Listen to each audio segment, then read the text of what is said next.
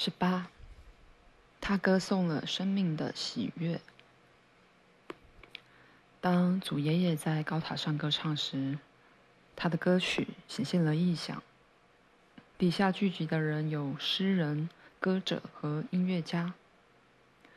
当时所有的祭司也端坐在人群里面，他们生怕歌曲中的异象会揭露他们的恶行。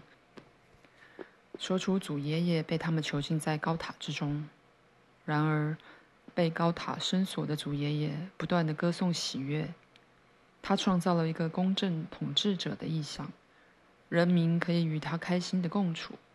他也创造了智慧祭司的意象。他接着描绘出一个人民安居乐业的繁荣国度。他没有揭露任何人，而是在歌颂生命的喜悦。那些学习了十九年意象科学的祭司，比其他人都懂那位歌者在做什么。他们一直在观察群众的表情，看着他们受到灵感启发的样子。他们看到诗人们念念有词，音乐家跟着歌曲轻轻地拨弄琴弦。祖爷爷在高塔上唱了两天，祭司默默在心里计算。这个人在大家面前创造了几千年的未来。到了第三天，最后一首歌随着破晓传出，他与儿子的合唱。当他离开后，底下的听众也散了。大祭司若有所思地坐在原地许久，而静静站在一旁的祭司们看到大祭司的头发和眉毛。就在他们的眼前，瞬间变白，掺杂在灰发之中。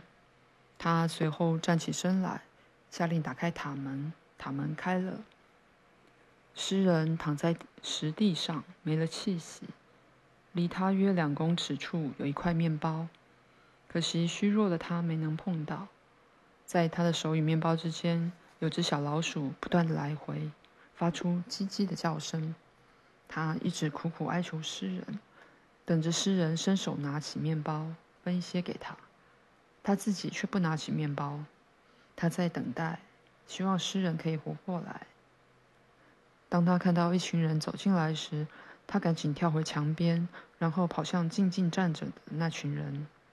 他在他们的脚边停下，用他的小眼珠子炯炯有神地直视他们的眼睛。但站在灰色地板上的祭司。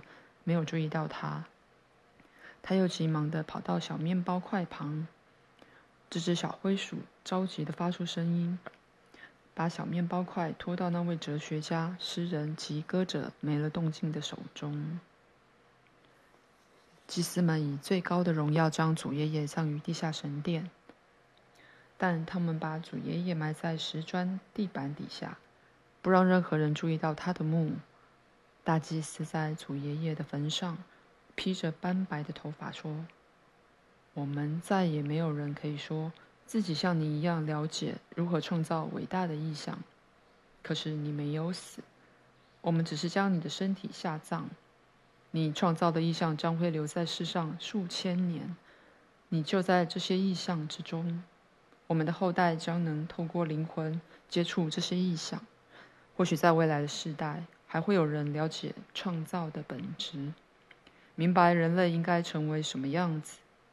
我们必须创造伟大的学说，这将会成为秘密，流传数千年，直到我们或我们的后代之中，有人发现，人类应该将自己伟大的力量用在何处。